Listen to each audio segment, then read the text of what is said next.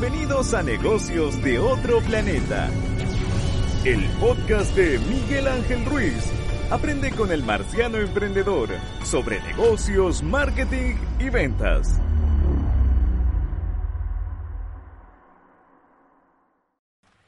¿Cómo están? Sean todos bienvenidos a un nuevo capítulo de Negocios de otro planeta. Soy Miguel Ángel Ruiz, su presentador. Eh, si se ven, la estructura del podcast está un poco distinta. Todo esto el croma se ve el enchufe. Deberíamos pintar el enchufe croma, ¿ah? Para que el croma funcione bien. Esto lo que hice en el estudio, ¿ve? El estudio es croma. Yay.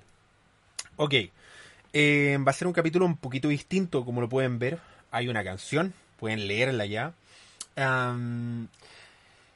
espero que este capítulo no sea tan polémico como lo imagino. Mm, lo más probable es que sí lo sea. Quiero hacer algo distinto, algo que tengo pensado desde que salió la canción. Eh, el contexto de esta canción es eh, el 18 de octubre del 2019, la crisis social que azotó Chile. Y esto es un análisis profundo de los problemas que originaron la crisis social. Hay mucha discusión hoy día sobre si la, la crisis social fue o no fue válida, es o no real y hay una discusión un poco, yo creo, eh, ridícula sobre si realmente Chile necesitaba una crisis social o si realmente había una crisis social en Chile. ¿Y, por qué les cuento esto? Eh, porque hay muchas personas que opinan que nació de la nada, que casi fue, que opinaban como Cecilia Morel, ¿no? Que, no entendían por qué ocurrió lo que ocurrió. Y la verdad es que así habían muchos fundamentos de por qué lo que ocurrió lo que ocurrió el 18 de octubre del 2019, cosas que se cargaron por muchos años y que terminaron estallando.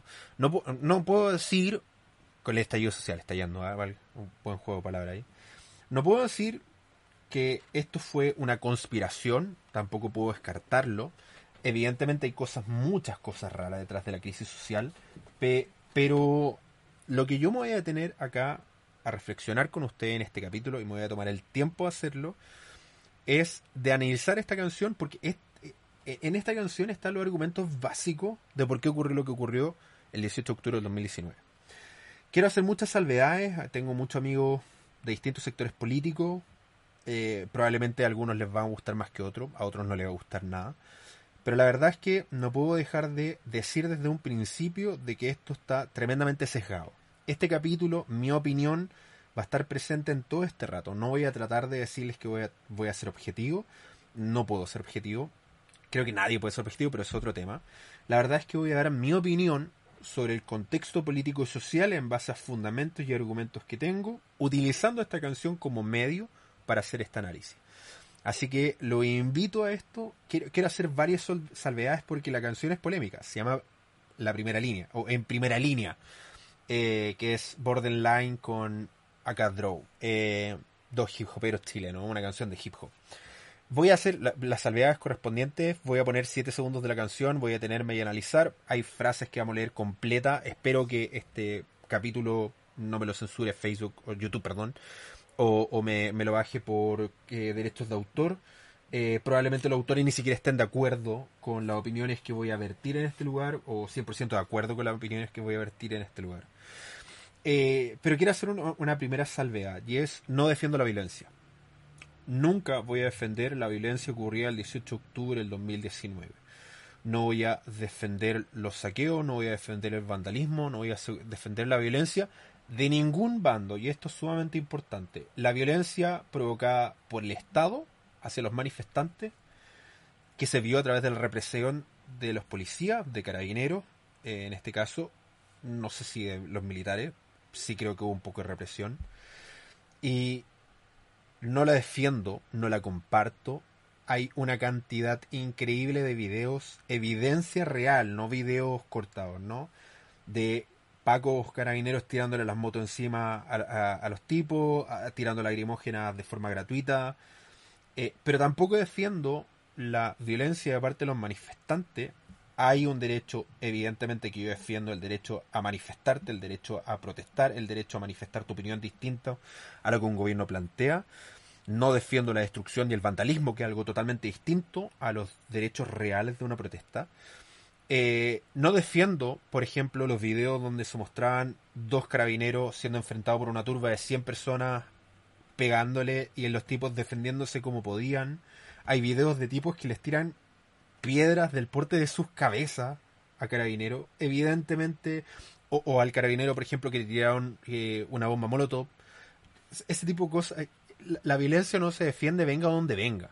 No defiendo la violencia represiva de parte del Estado, tampoco defiendo la violencia subversiva de los grupos radicales que buscan desestabilizar todo. La violencia no se defiende. Lo que ocurrió, por ejemplo, eh, en el puente del río Mapocho es tremendamente condenable. Lo que hizo ese carabinero sobre ese joven es condenable. Ustedes pueden decir, pero el joven no está pintando ni jugando a las cartas Pokémon, está tirándole piedra a los carabineros, sí, pero se espera desde la represión del Estado que tenga un control y que no responda de la misma forma que evidentemente lo hace una persona. O sea, yo estoy totalmente de acuerdo que lo tomen detenido y lo lleven a una comisaría y lo procesen, pero de ahí a empujarlo como ocurrió con el accidente que ocurrió, no. Insisto, no defiendo la violencia venga donde venga, de la vereda que venga. Otra salvedad que evidentemente Mira, voy, a ser sumamente sincero y franco con esto. Las grandes empresas, los bancos, los supermercados que saquearon me chupan un huevo. No me importan. Porque tienen seguros comprometidos y no le importa nada. Y si no tenían eh, esas tiendas seguros comprometidos, tienen espalda financiera para hacerlo. Así que no me interesa. Las grandes empresas tienen sus grandes conglomerados, tienen a sus abogados que los defiendan y aparte normalmente tienen el aparato estatal que está de su parte. Sí, no me preocupan ellos.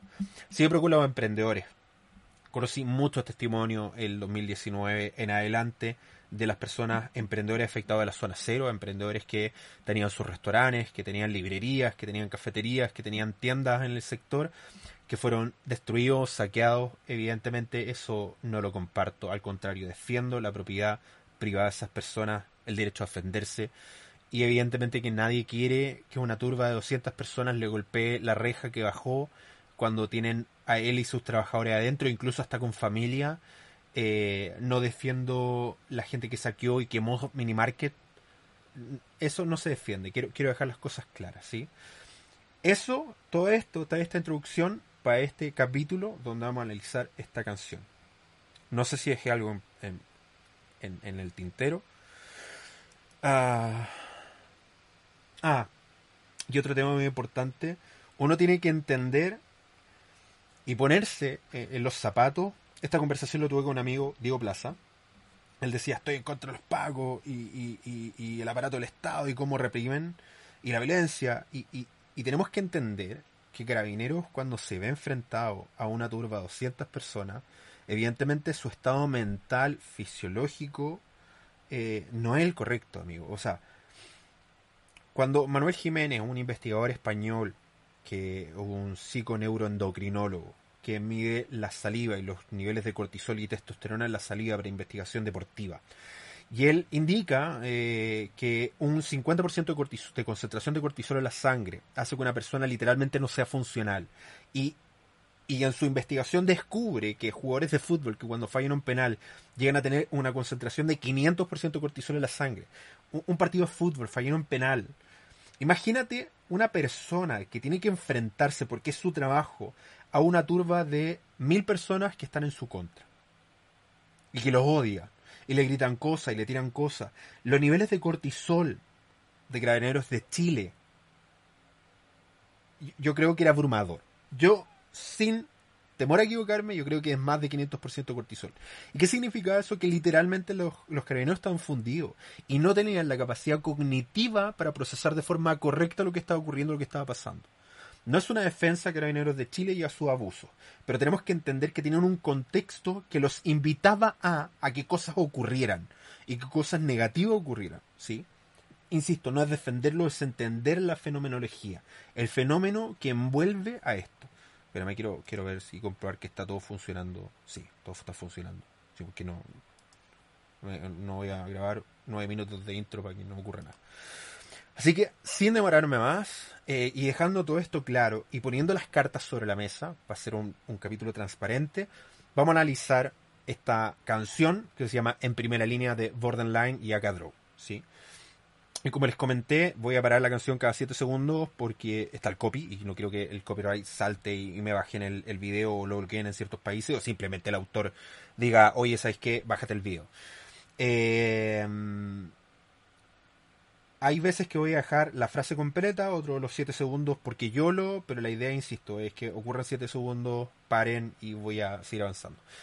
Esta canción, insisto, la pueden encontrar en YouTube y en cualquier parte, ¿no? Así que vamos con esto.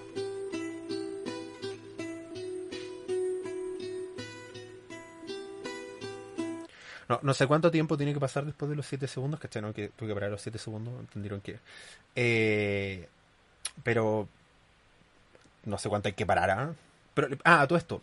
Cada vez que hay una frase que ellos digan, que, ellos diga, que alguien diga, hoy sabes que esto es gratuito, les voy a mostrar argumentos reales, fidedignos, a veces con estudios, normalmente notas de prensa, que respaldan estos dichos, que respaldan una realidad que ellos que muestran en esta canción y que yo quiero utilizar como medio para fundamentar lo que ocurrió como crisis social. Y decir, la crisis social sí tenía fundamento, ¿sí? No, no es gratuito.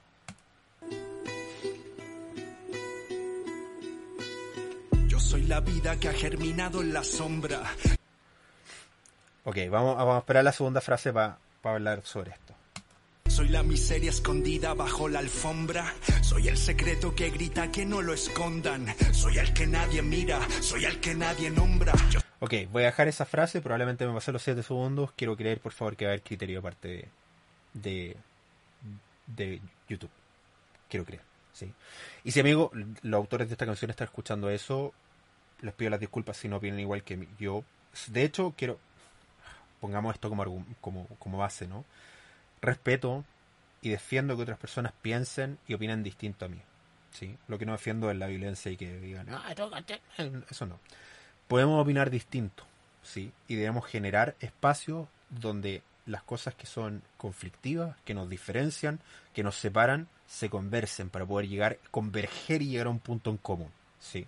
Así que espero si están escuchando estos Borderline o Acadrow no se den en contra mía. Ok, primero, la canción dice, yo soy la vida que ha germinado en la sombra, soy la miseria escondida bajo la alfombra.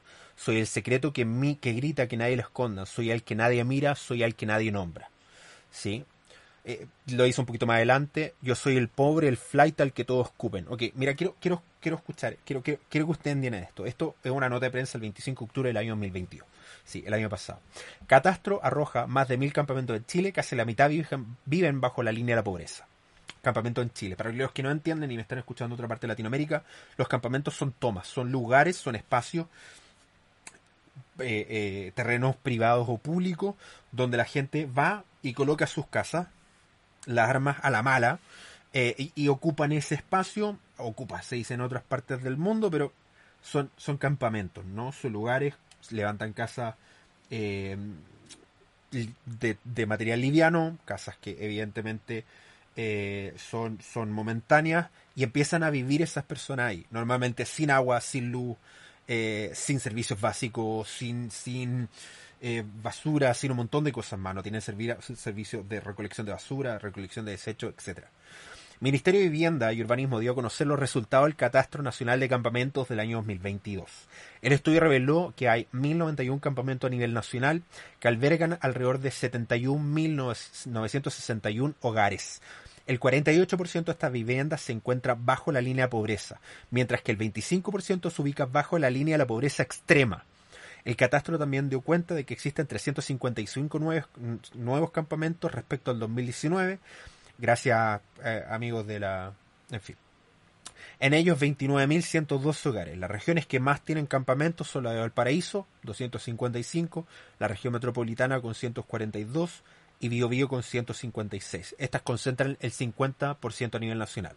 Las tres regiones y ciudades más importantes, Valparaíso, eh, Santiago, la región metropolitana, Valparaíso y Biobío, Biobío y Valparaíso, las tres ciudades más importantes, concentran el 50% de los campamentos en Chile. Eh, algo, algo quería leer por acá. El informe reveló que el 48% de los hogares de los campamentos se encuentran bajo la línea de pobreza. Esto significa que tienen ingresos inferiores a 406.371 pesos. Eso en dólares piensen que son menos de 400 dólares. 406 dólares, pónganle en algún momento el dólar estuvo a lucas, así que pónganle que, que, ganan menos de 406 dólares mensuales, ¿ok? Para una vivienda con tres personas. Mientras que el 25% se, baja bajo, se ubica bajo la línea de la pobreza extrema y eso significa que sus ingresos son inferiores a 270.914 pesos para un hogar de tres personas. Eso, en resumidas cuentas, son 270 dólares. Estoy redondeando como si el dólar estuviera a mil pesos chilenos, o luca, como se lo conoce. Entonces, la pobreza está inferior a los 406 dólares mensuales, la extrema pobreza bajo los 270 dólares mensuales. Un 51% de las personas que habitan en campamentos son mujeres, un 49% hombres. ¿sí? Según las cifras, esto también es importante, un 36% de los habitantes de los campamentos pertenecen a poblaciones migrantes. De ella, el 83% de la región de Tarapacá, Antofagasta y Metropolitana. Eh, en, en, Tarapacá y Antofagasta sabemos que hay un tema importante con la migración descontrolada. En esta última posee mayor cantidad de población migrante, eh, esa es la región metropolitana, con un 31%. La, la región metropolitana absorbe la mayoría de los migrantes que llegan a Chile. Un 58% de las personas que habitan alcanzado la, solo han alcanzado la enseñanza básica. Sí, para los que están fuera de Chile, nosotros tenemos tres tipos de enseñanza, la prebásica, básica, media y después está la vocación superior. Sí, eh, básica y, media incluyen 12 años, la prebásica son dos, kinder, pre-kinder, no sé si hay algo más, dos de prebásica, eh, 8 de básica, 4 de media y después la vocación superior con la universidad de posgrado, postítulo, etc. Sí, entonces esto, esto es parte de esto, ¿no? De, de, lo que está comentando. Aquello que está bajo la alfombra. Yo conozco mucha gente que no sabe que existen los campamentos. Sí. Que creen que es broma. Gente que vive en, sectores altos de la capital y que no entienden que hay gente que realmente vive en, en medias aguas, en casas armadas de madera o de cartón inclusive, con, con, con, con ventanas de plástico. Es una realidad en Chile. Miren este otro. La línea de pobreza para la CASEM del 2022 sube un 24% desde la última medición debido a la escala inflatoria. ¿Qué significa eso? Que como no ha aumentado la canasta básica de consumo, esto significa que la gente gana literalmente menos dinero y o tiene acceso a menos servicios y por lo tanto la pobreza aumenta y crece. ¿sí? De hecho, muchos dicen que la inflación es el impuesto a los pobres. De acuerdo con, la última información entregada por el Ministerio de Desarrollo, Familia y Social, esto, fue el 24 de diciembre del 2022, el año pasado, hace muy poco tiempo. El monto para la línea de pobreza de un hogar de personas equivale fue de 216.841 pesos en noviembre. De una persona, ¿sí? La línea de pobreza de una persona, 216.000 pesos. Esto, de acuerdo a los expertos, es el último que se utilizará eh, de referencia para medir los indicadores de pobreza este año. Se verían presionados por los altos índices inflatorios. Por acá pusieron. Acá hay temas muy importantes que. Ah, ah, ah, ¿Dónde está el IPC?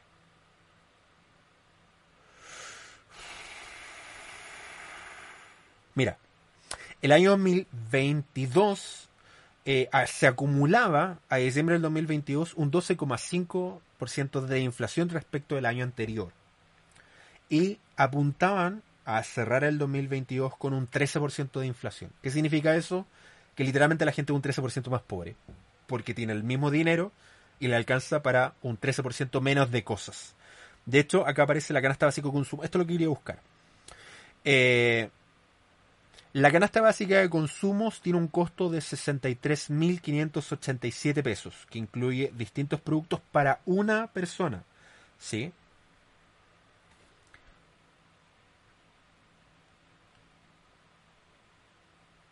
Inflación versus empleo. Aquí vean datos importantes. ¿Dónde están estos datos importantes?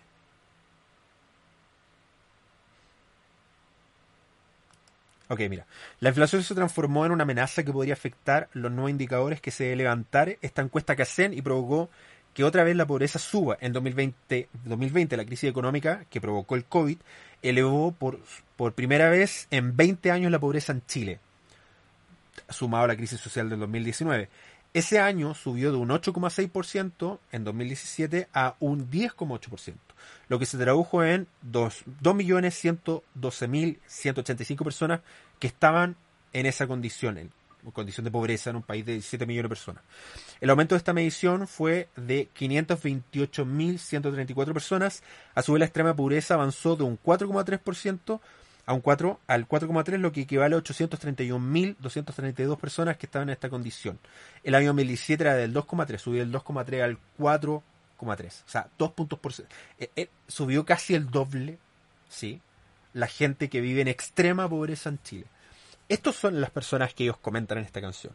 Gente que no son vistas, gente que no son escuchadas, gente que no tiene vocación, gente que no son voz, gente que no es pescada por nadie, gente que vive en, campamentos a lo largo de todo Chile, que no tiene agua, que no tiene luz, se cuelgan de la luz, se cuelga del agua. Y uno puede cuestionar si realmente lo necesitan, pero cuando uno ve a los migrantes que vienen a Chile, que se ponen en el bandejón central de la Alameda, que se ponen con sus carpas a vivir, amigo, eso no es porque quieran. ¿sí?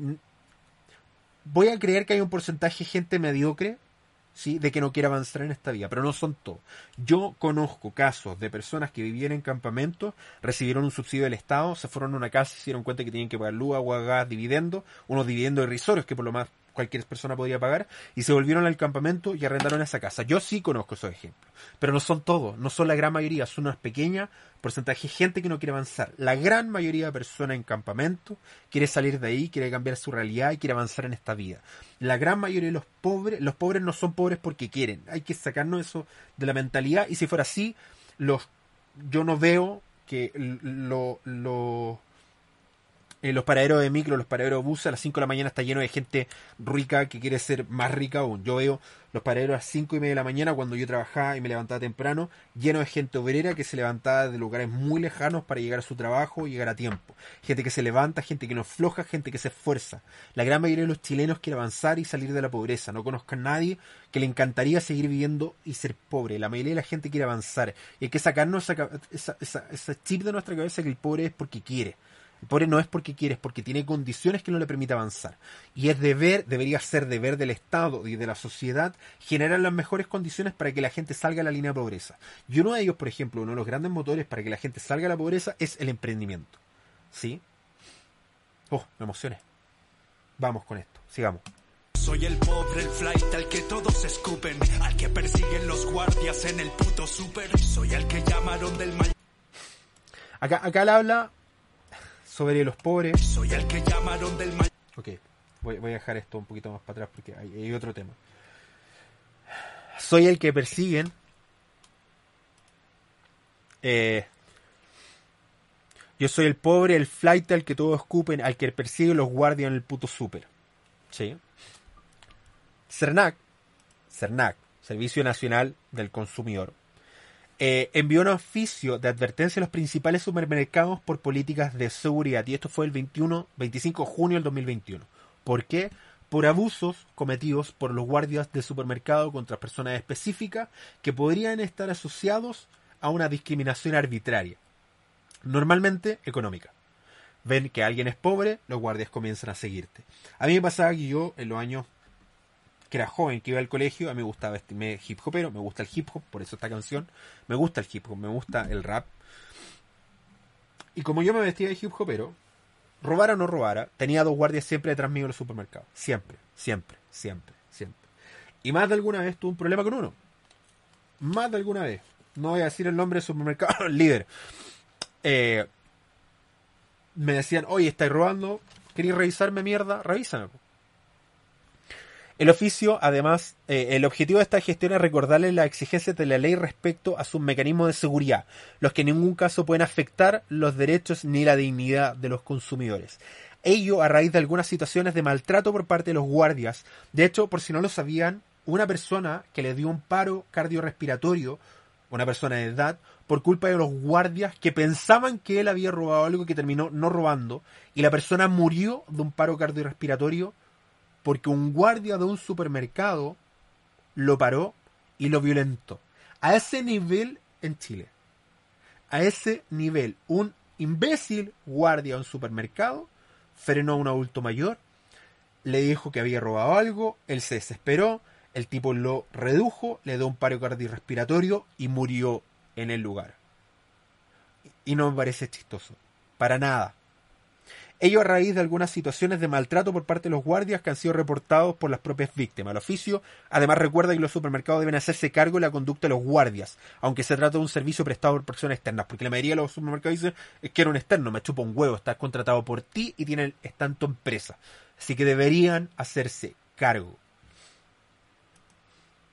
las multas son irrisorias, hasta 300 UTM, una ordinariedad de multa pero es sumamente importante. Y ojo, esto es del CERNAC.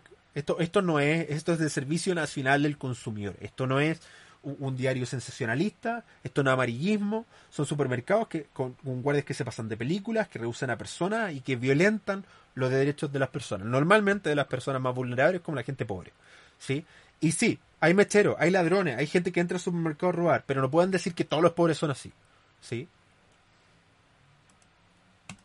Soy el que llamaron del maldito hospital una semana después de morir por no tener cómo pagar. Soy... Volvamos a la letra. Soy el que llamaron del maldito hospital una semana después de morir por no tener cómo pagar. Y esto. Esto fue, apareció en Mega y un reportaje que se sabe. El que no tiene recursos se muere. Más de 30.000 personas fallecieron por lista de espera el año 2021. 30.000 personas fallecen al año por listas de espera en Chile. Hay una lista de espera de 2 millones de personas que esperan tratamiento, que esperan consultas médicas y operaciones. Operaciones. Las operaciones pueden esperar hasta dos años para que salga de la lista de espera. Dos años esperando una operación que normalmente tiene carácter de urgente. Hay casos donde personas son llamados por estas interconsultas por la lista de espera cuando él ya falleció esperando la pincha atención. No me vengan a decir que es gratuito lo que ocurre en la crisis social, porque 30.000 personas fallecen al año esperando que el servicio público los atienda. No me pueden decir que es una, una cifra normal. 30.000 personas fallecen año a año por la lista de espera. El 2021, solo el 2021, 30.000 personas murieron por listas de espera, lo que se conoce como la segunda pandemia. Eh, ¿Dónde están los números? Las consultas médicas en espera, listas de espera, eh, eh, ascienden a 2 millones con un promedio de espera de 445 días, más de un año. Con respecto a las cirugías, más de 330.000 personas esperan cirugía con un promedio de espera de casi 2 años. Estas cifras son preocupantes. Tremendamente preocupantes. Y terminamos el año 2021 con 41.000 personas, 40.000 personas fallecieron mientras estaban en lista de espera. La primera causa de muerte fue por tumores. El 26% de las defunciones se debieron a tumores, el 20% de los casos la causa fue COVID. El mismo informe revela que hasta septiembre del 2022 se cumplieron eh, el cumplimiento de las garantías GES llegó a un 97,58% ligeramente inferior, alcanzando el mismo periodo. Uh,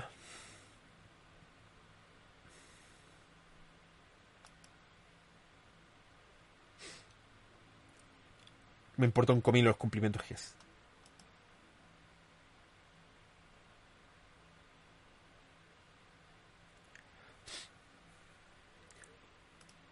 mil personas fallecieron en el año 2021 y fallecen al año en promedio por culpa de la lista de espera.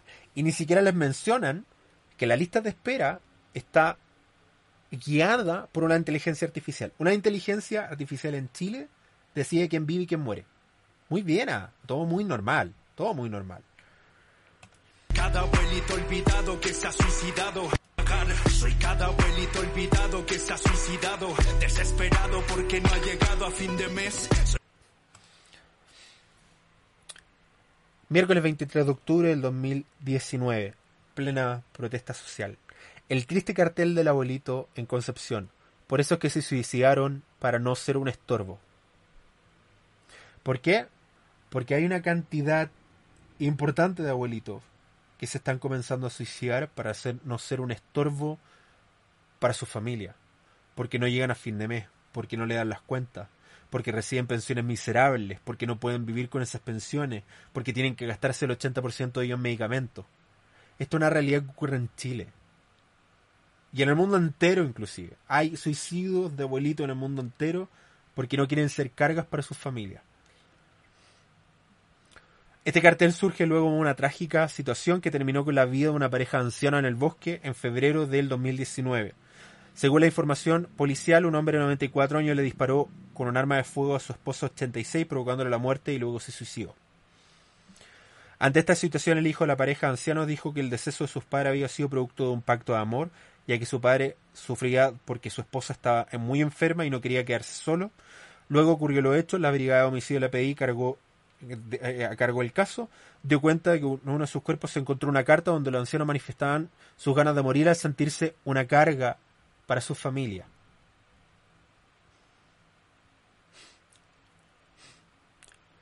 Eh, hay que señalar que durante estos días se viralizó una historia de una abuelita que clamaba por su pensión en televisión, eso fue el 2019, desde el viernes que no me dan mi pensión y yo soy sola porque mi marido murió. Mis hijos están sin trabajo. Asegura la afectada en Chilevisión. Les pido por favor que me den mi pensión para poder comprar la leche, para comer. No es para tomar ni hacer escándalo. Eso es lo que ocurre en Chile.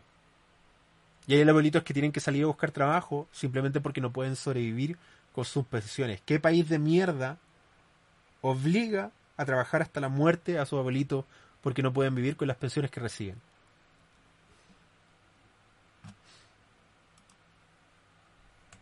Cada madre que se ha endeudado con el supermercado para que sus hijos tengan que comer. ¿Esto les suena? ¿Mm? Personas que tienen que endeudarse para poder comer. Comer, amigo. ¿Sí? No para comprarse las zapatillas Nike, no para comprarse un auto, no para comprarse televisores, para comer.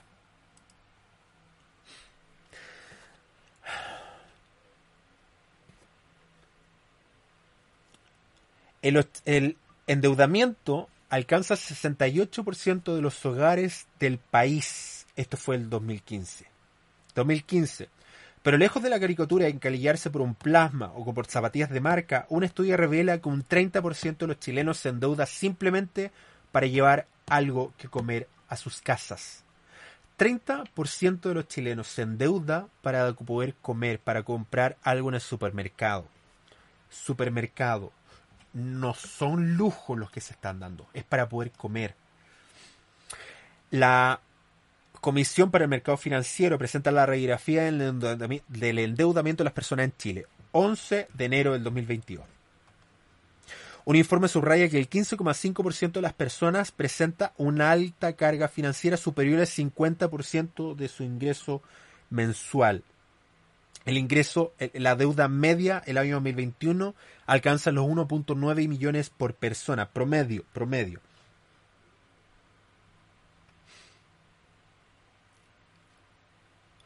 a junio del 2021, a nivel de deuda representativa de los deudores bancarios, esto, esto, es esto, es esto es oficial, ¿no?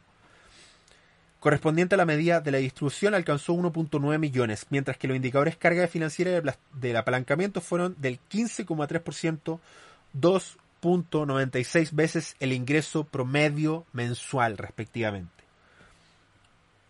2021. De acuerdo con el informe, el cemento entre los 40 y 45 años exhibe el mayor nivel de deuda de 5.1 a 5.5 millones de, mensuales. Esos son 5 mil dólares, amigos, para los que estén escuchando desde afuera, mostrando una alta correlación con decisiones de compra de vivienda. Adicionalmente, la deuda crece con ingresos de la población evaluada, así que los deudores de renta sobre 1.1 millón acumulan 69,3% de la deuda, mientras que su participación sobre el total de los deudores es de 24,6%.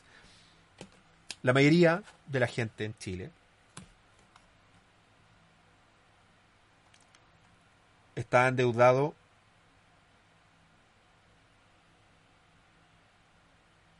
por sobre el 50% de su ingreso mensual en pago. Dato. Gente que se endeuda para comer. Muy bien, un país muy, muy ordenado. ¿ah? Y, ojo, somos, somos un buen país con respecto a Latinoamérica. El problema es que tenemos muy malos vecinos. ¿ah? A, los vecinos les va muy mal. Y por eso destacamos siempre. Somos lo, lo mejor en economía, la mejor educación, la mejor infraestructura pública, las mejores carreteras, eh, la mejor salud, eh, el mejor internet, el mejor todo. Pero, pero porque estamos en Latinoamérica. No es porque estemos bien. Si nos comparamos con la OCDE, estamos pésimos. ¿Sí? Si nos comparamos con Latinoamérica, estamos bien. Si nos comparamos con los países desarrollados, no estamos tan bien. Porque somos parte de la OCDE. ¿no? Se nos olvida eso. No se nota. Soy cada niño no deseado que han abandonado y en el infierno del Sename tuvo que crecer. Soy El Sename. El Sename. ¿Saben cuántos niños, cuántos jóvenes, cuántos adolescentes de las protestas, que eran parte de la primera línea, crecieron en un Sename?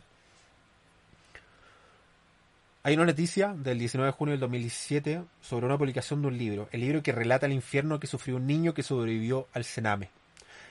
Habla de niños y niñas olvidados que parecen existir solo cuando mueren, niños y niñas sin voz, sin risas, sin expectativas, condenados por la pobreza y el abandono, niños y niñas que no saben de cariño, de abrazos, de cumpleaños, sino de castigo, abuso y soledad y silencio. El autor estuvo entre los 2 y los 15 años en el Sename. Les voy a dejar todas estas publicaciones abajo para que lo puedan ver. Y eso sin contar el brutal informe de la PDI sobre el abuso del Sename que permaneció oculto desde diciembre del 2018 hasta el 2019. Y explotó y reventó con una red de, pedof- de pedofilia dentro del Sename. Un infierno que tienen que vivir los niños que crecen en un ambiente de mierda como lo es el Sename. Un modelo fallido, un modelo que no ayuda y que no hace desarrollar a los niños, que aparte ya sufren porque o no tienen una mamá que los pueda cuidar o que los pueda sustentar, o simplemente son huérfanos, y aparte tienen que vivir el infierno lo que significa crecer en el Sename. No me vengan a decir acá de que fue gratuito, la crisis social es por nada. No, amigos míos, tiene mucho contexto, tiene mucho material. El odio que creció en Chile por muchos años tiene mucho material. Mucho material. Y el que abrió los ojos y a balazos los cegaron. Soy el que dio sus ojos para que tú puedas ver.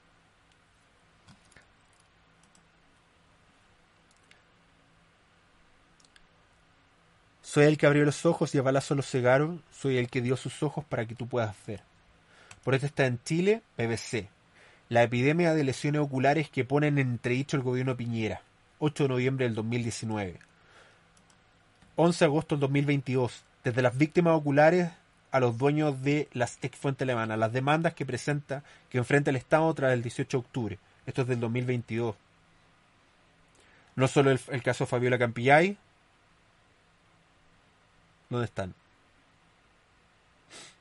El año 2020, el Consejo de Defensa del Estado, CDE, fue notificado a lo menos dos acciones judiciales interpuestas por la presunta afectación de balines en protesta. Una de las causas fue presentada ante el primer juzgado de las letras de Arica, según consignó de aquel entonces la tercera.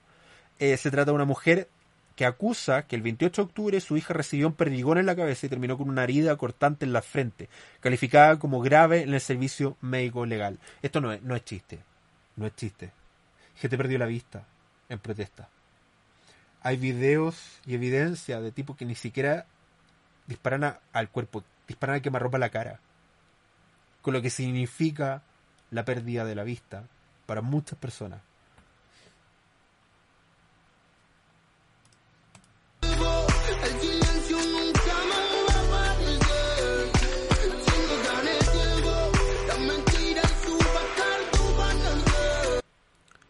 Si nos dan el tiempo, el silencio nunca nos más va a aparecer. Si nos dan el tiempo, las mentiras y sus bastardos van a arder.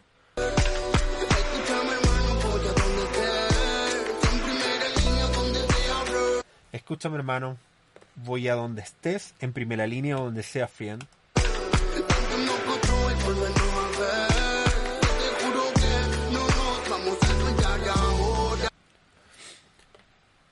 Tanto nos costó volver a ver, volver a, vol- volvernos a ver, que te juro que no nos vamos a volver a soltar.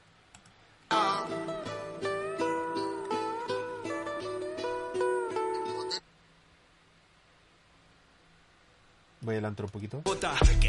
Yo soy la yo soy la plaza sin pasto con la calle rota, la población sin un árbol cuando el sol azota. Yo soy la cancha sin arcos donde el niño nota que tiene solo un futuro y depende de una pelota.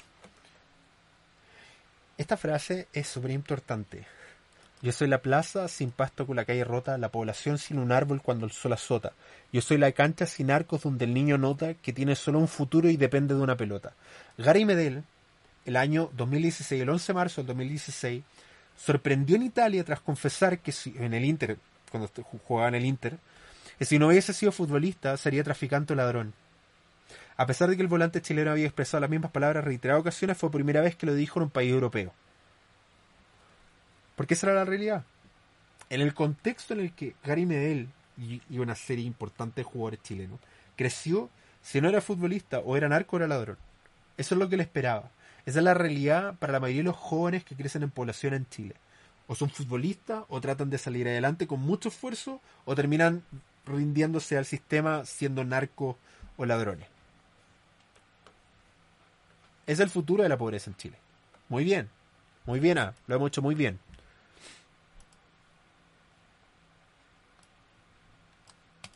Soy el que vive con el mínimo y suda la gota. Que viaja ahora se Soy el que vive con el mínimo y suba la gota. Martes 24 de mayo del 2022. ¿Para qué alcanza el nuevo sueldo mínimo en Chile?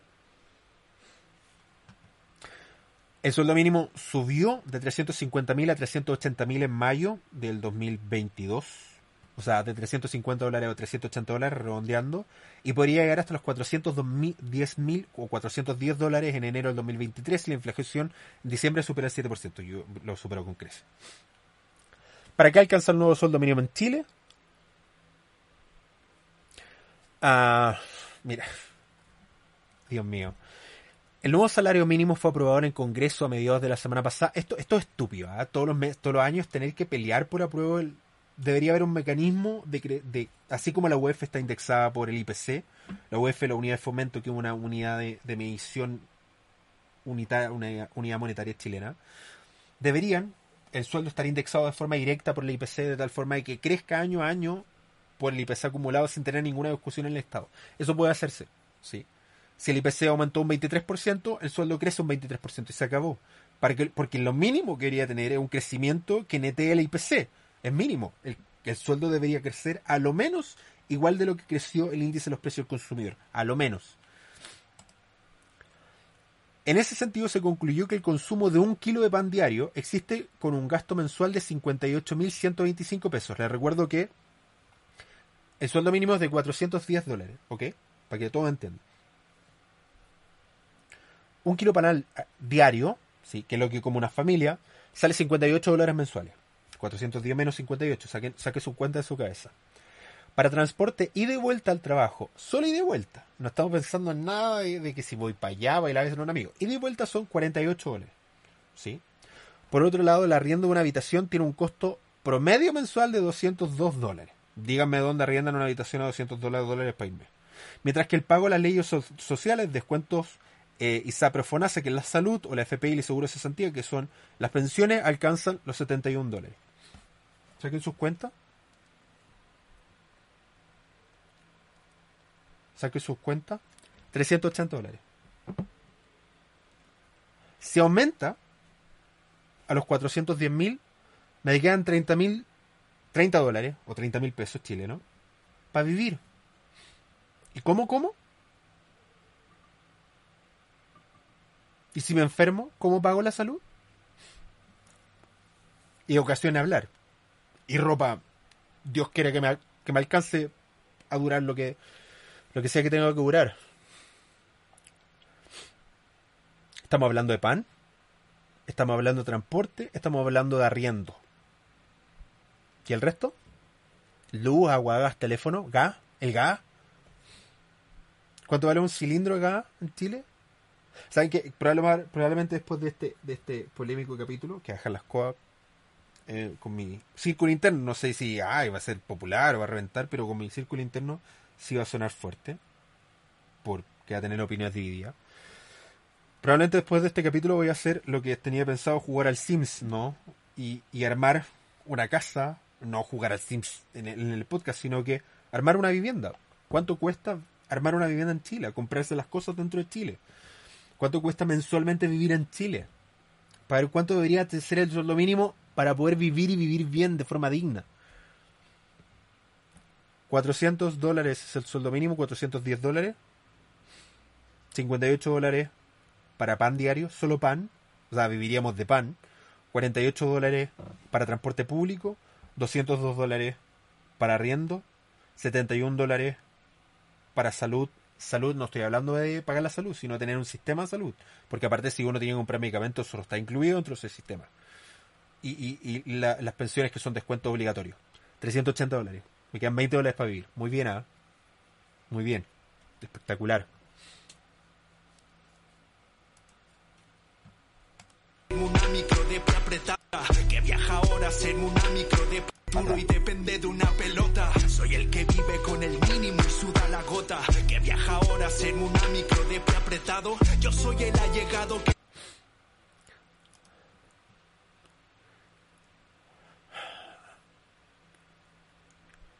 Soy el que vive con el mínimo y sube la gota, que viaja ahora en una micro de pie apretado.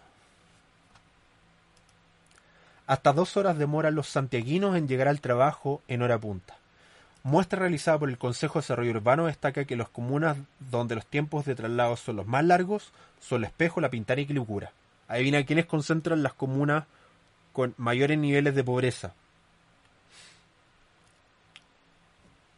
Tiempo en viaje en minutos de transporte público. Entre el 10% de las personas que más se demora. 60 minutos, ¿sí? Es el tiempo estándar de traslado. ¿Sí?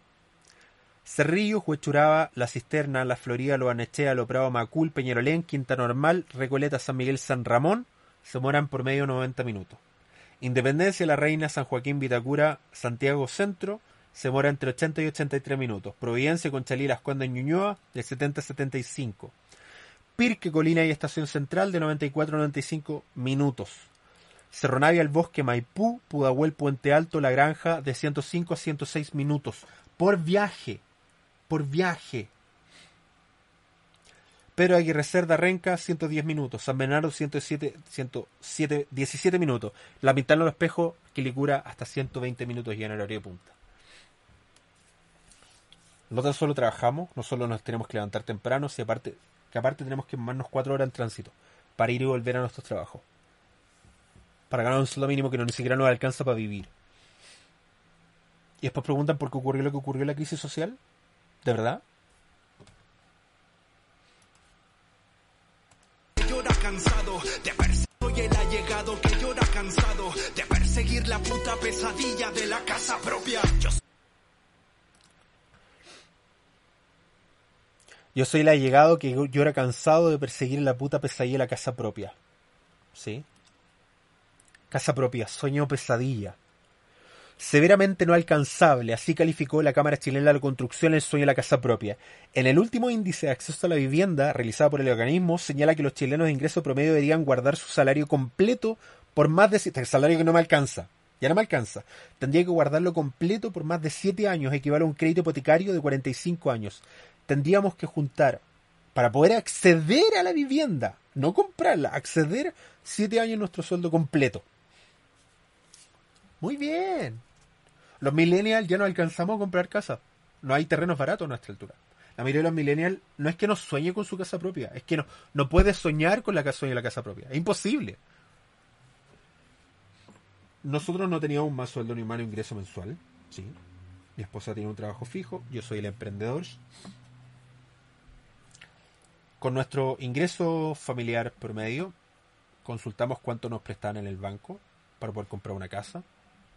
Nos cubrían el 80% con un crédito. Y nos daban para comprar un departamento de un ambiente donde literalmente uno duerme, come, vive y caga en el mismo espacio, los mismos 30 metros cuadrados. Imposible para nosotros vivir en un ambiente así. Nosotros lo preguntamos porque cerca de donde nosotros vivimos actualmente había una casa que está disponible y dijimos, oye, está hermosa, preguntemos cuánto, eh, cuáles son las condiciones. Yo trabajo con muchos muchos empresarios del rubro inmobiliario y le hice la pregunta, oye, ¿cuánto necesitaría para que me presten esta plata? Era una locura, era, es imposible, literalmente. soy el segregado, el puma sin educación. Al que mandaste de vuelta a su sucia población. Al que miraste en menos el muerto de hambre. Al que trataste de roto concha tu madre.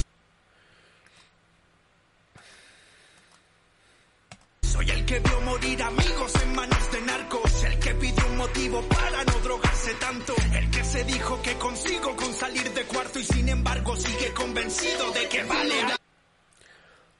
Segregación urbana, la otra desigualdad en Chile. Las cifras sobre desigualdad en la distribución de ingresos parecen con frecuencia en la presa. Sabemos, por ejemplo, que los países en vía de desarrollo son mucho más desiguales que los países industrializados y que dentro de estos países los nórdicos son más igualitarios que Estados Unidos. Pero hay otra desigualdad de la que no hablamos y que son más difíciles de medir. La desigualdad territorial, territorial, por ejemplo. La infraestructura y los servicios urbanos, de los espacios públicos, el transporte, la calidad de los colegios de seguridad pública varían según el espacio que habitamos. Las viviendas sociales por décadas se han construido en la periferia. Chile no es, Santiago no es, la, no es la excepción. Y ahí estamos hablando de las comunas que estaban en la periferia, Conchalí, La Pintana, que son los que más se demoran, Quilicura, ¿sí? que congregan un gran porcentaje Pudahuel, que son ciudades comunas que concentran grandes niveles de pobreza y que son los que están más alejados, que tienen peores distribuciones de servicio, eh, acceso, seguridad, y aparte son los más alejados que tienen que mamarse dos horas para ir y volver a sus trabajos. ¿Sí?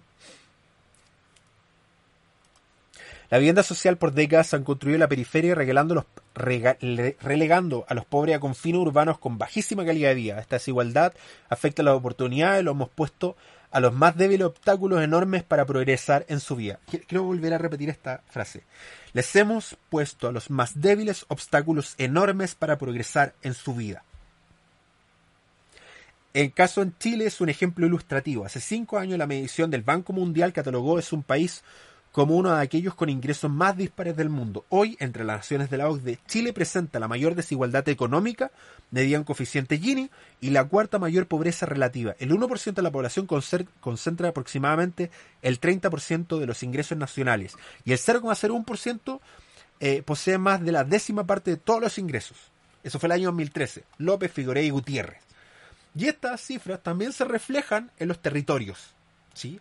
Donde vemos que literalmente los pobres son segregados a las periferias de las ciudades, alejándose de los lugares que son más mejores para vivir, que tienen mayores prestaciones, y hay comunas, por ejemplo, como Puente Alto, donde la gente no tiene, hay, hay, hay comunas como Las Condes, donde hay ocho farmacias en dos cuadras, y, y no es broma. Y en comunas como Puente Alto, que tienen mayor densidad de población, hay una farmacia que, te, que atiende tarde, mal y nunca, cada 100.000 habitantes. O sea, esa desigualdad de la oportunidad de farmacia, amigo. Una farmacia. Y no una farmacia popular o una farmacia de, de, de, de cadena, o sea, que te cobra. Ese tipo de servicios son los que no tienen acceso a la gente que vive en la periferia, solo por vivir en la periferia. Para vivir en lugares más baratos y por sobrevivir en esta mierda país, tenés que alejarte del centro de la ciudad. Ocurre en la mayoría de los países. Pero cuando aparte este, esta, estas zonas alejadas no concentran servicios para poder vivir bien, ¿sí? Y tienes que desplazarte grandes cantidades de tiempo, que significan tiempo y dinero. Tiempo que no tenís, porque no te sobra, porque tenéis que trabajar de sol a sol para tratar de sobrevivir en este país. Voy a volver a leer esta frase. Esta desigualdad afecta las oportunidades. Les hemos puesto a los más débiles obstáculos enormes para progresar en sus vidas. Muy bien. Soy el dolor, soy la rabia convertida en rebeldía. Soy el dolor que por debajo a todos nos unía.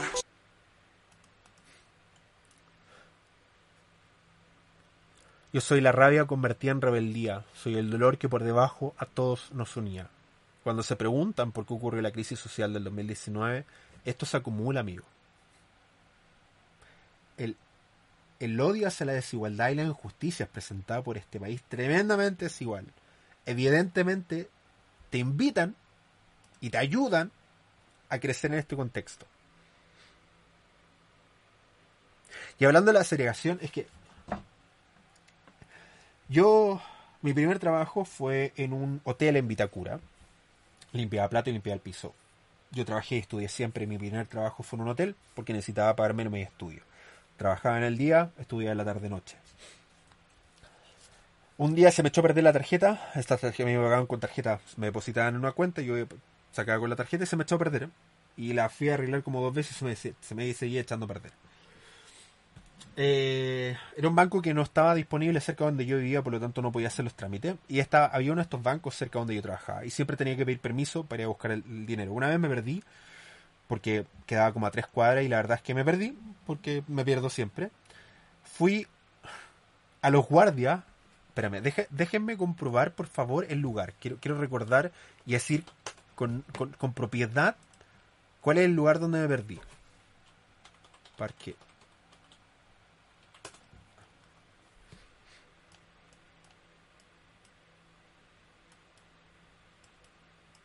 Ok. Estaba perdido y me di cuenta que estaba perdido cuando me comencé a acercar al Parque Bicentenario y Vitacura. Para los que conocen, yo era bien pollo, no conocía esos sectores en ese tiempo. Y llegué hasta la CEPAL. La CEPAL.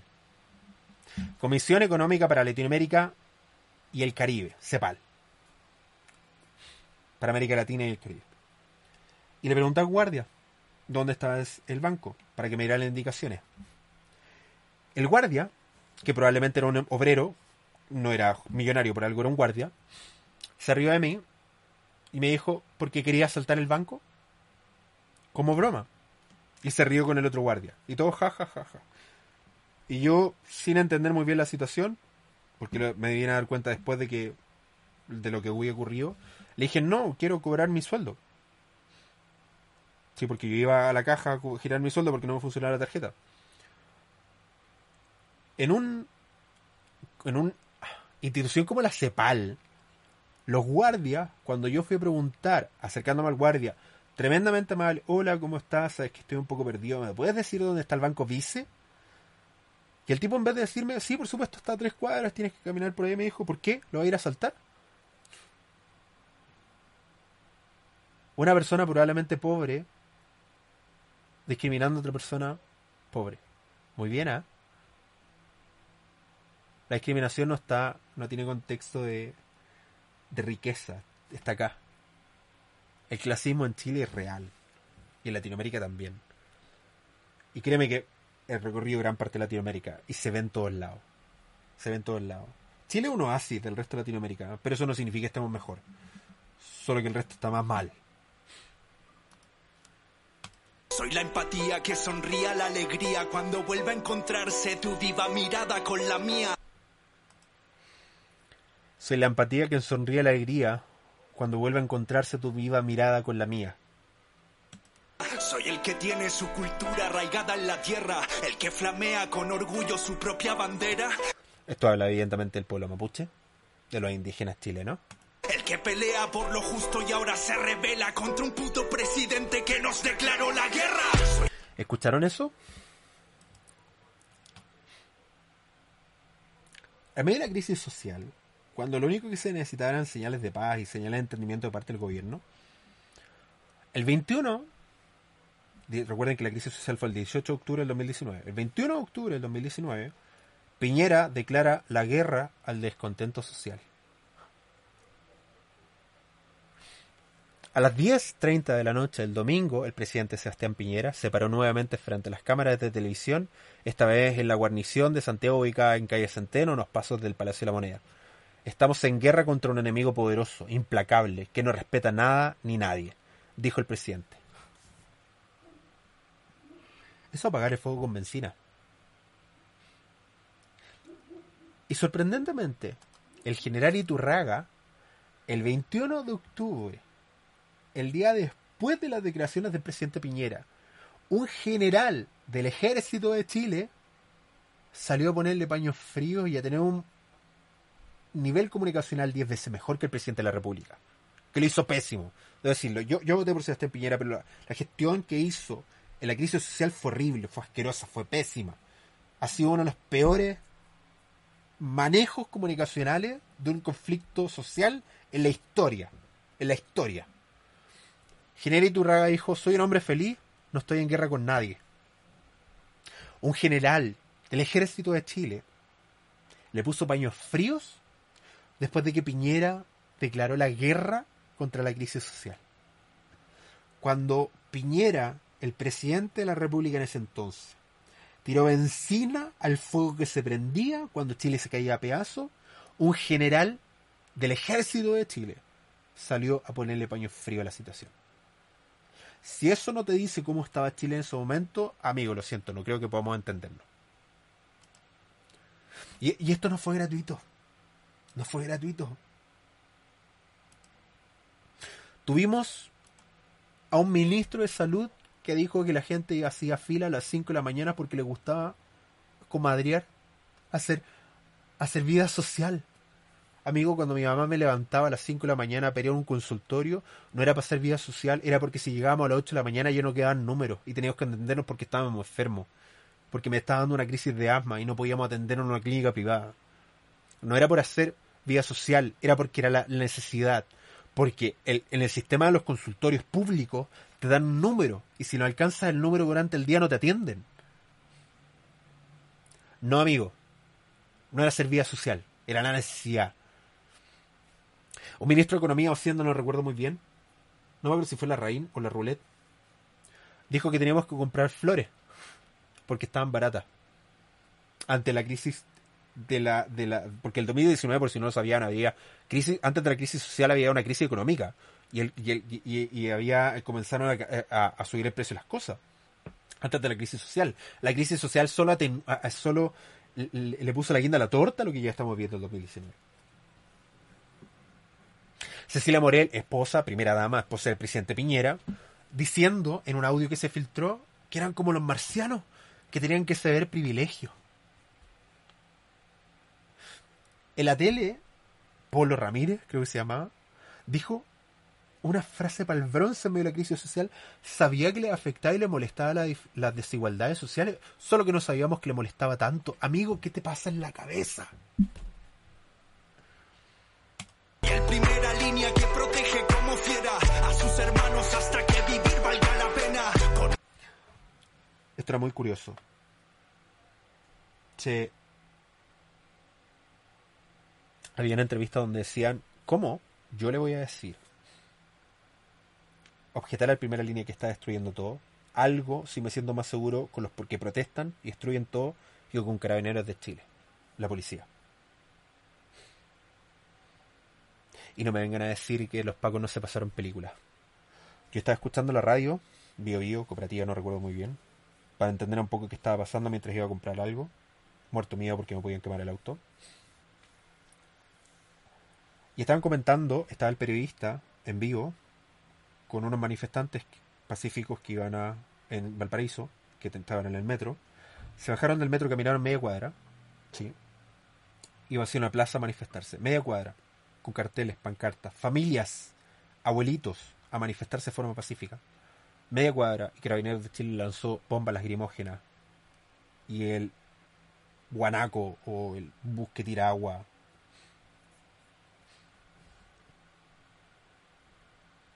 ¿Qué violencia había ahí? En una protesta pacífica con familia y niños en vivo, en vivo. Yo me acuerdo que fui a Taekwondo en medio de la crisis social cuando estaba recién partiendo, volví por toda la dije, voy a evitar Macul para evitar las protestas. Grave error.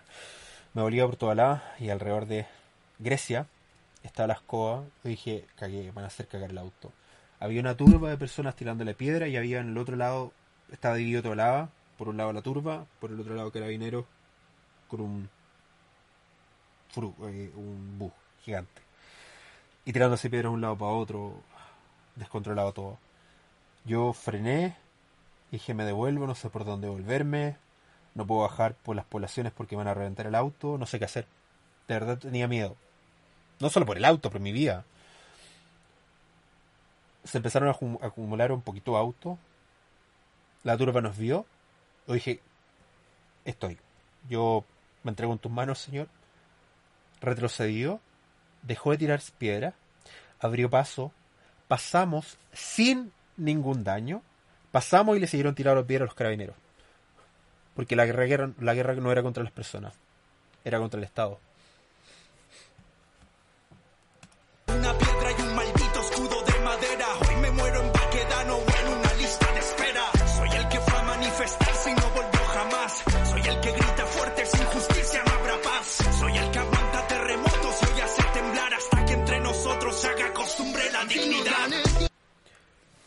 Eso es lo que buscaban.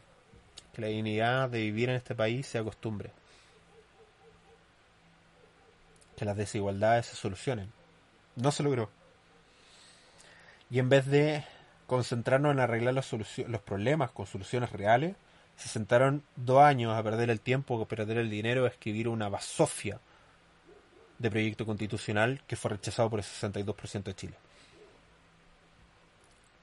Su proyecto de nueva constitución para y probablemente el que van a sacar ahora también lo van a rechazar. Sí. No fue gratuito la crisis social. No la defiendo. Busco entenderla como un fenómeno. Hay gente que en Chile todavía no se da cuenta que hay otro Chile. Un Chile segregado, un Chile sin posibilidades, un Chile donde tiene que uno para salir adelante sacrificarse y reventarse. A todos aquellos que creen que la crisis social fue gratuita, no amigos. La canción refleja un 1% de las situaciones reales que viven todos los chilenos. Y como te los demostré, no son teoría conspirativa, es la realidad. La realidad de muchos chilenos que tratan de salir adelante. Quería hacer esto desde el 2019, así que... Gracias por estar conectados en este capítulo distinto, reflexivo. Espero que han- hayan aprendido algo, que aprecien que hay una realidad distinta, una realidad que realmente hace sufrir a muchos chilenos, muchos compatriotas. Amigos, si quieren estar conectados conmigo, recuerden www.neuromars.cl. Gracias por estar escuchando este podcast. Estamos en todas las plataformas de podcast disponibles. Compártanlo. Reflexionemos sobre esto y aprendamos que no vuelva a ocurrir lo mismo, porque no estamos muy lejos. Y la situación ahora es mucho peor de la que vivimos en el 2019. Si no hay otra crisis social es porque los que provocaron la crisis social hoy día están en el gobierno. Boris, recuerda que gracias a eso eres presidente. Nos vemos en el próximo capítulo de Negocio de Otro Planeta, de Otro Planeta. Chao, chao.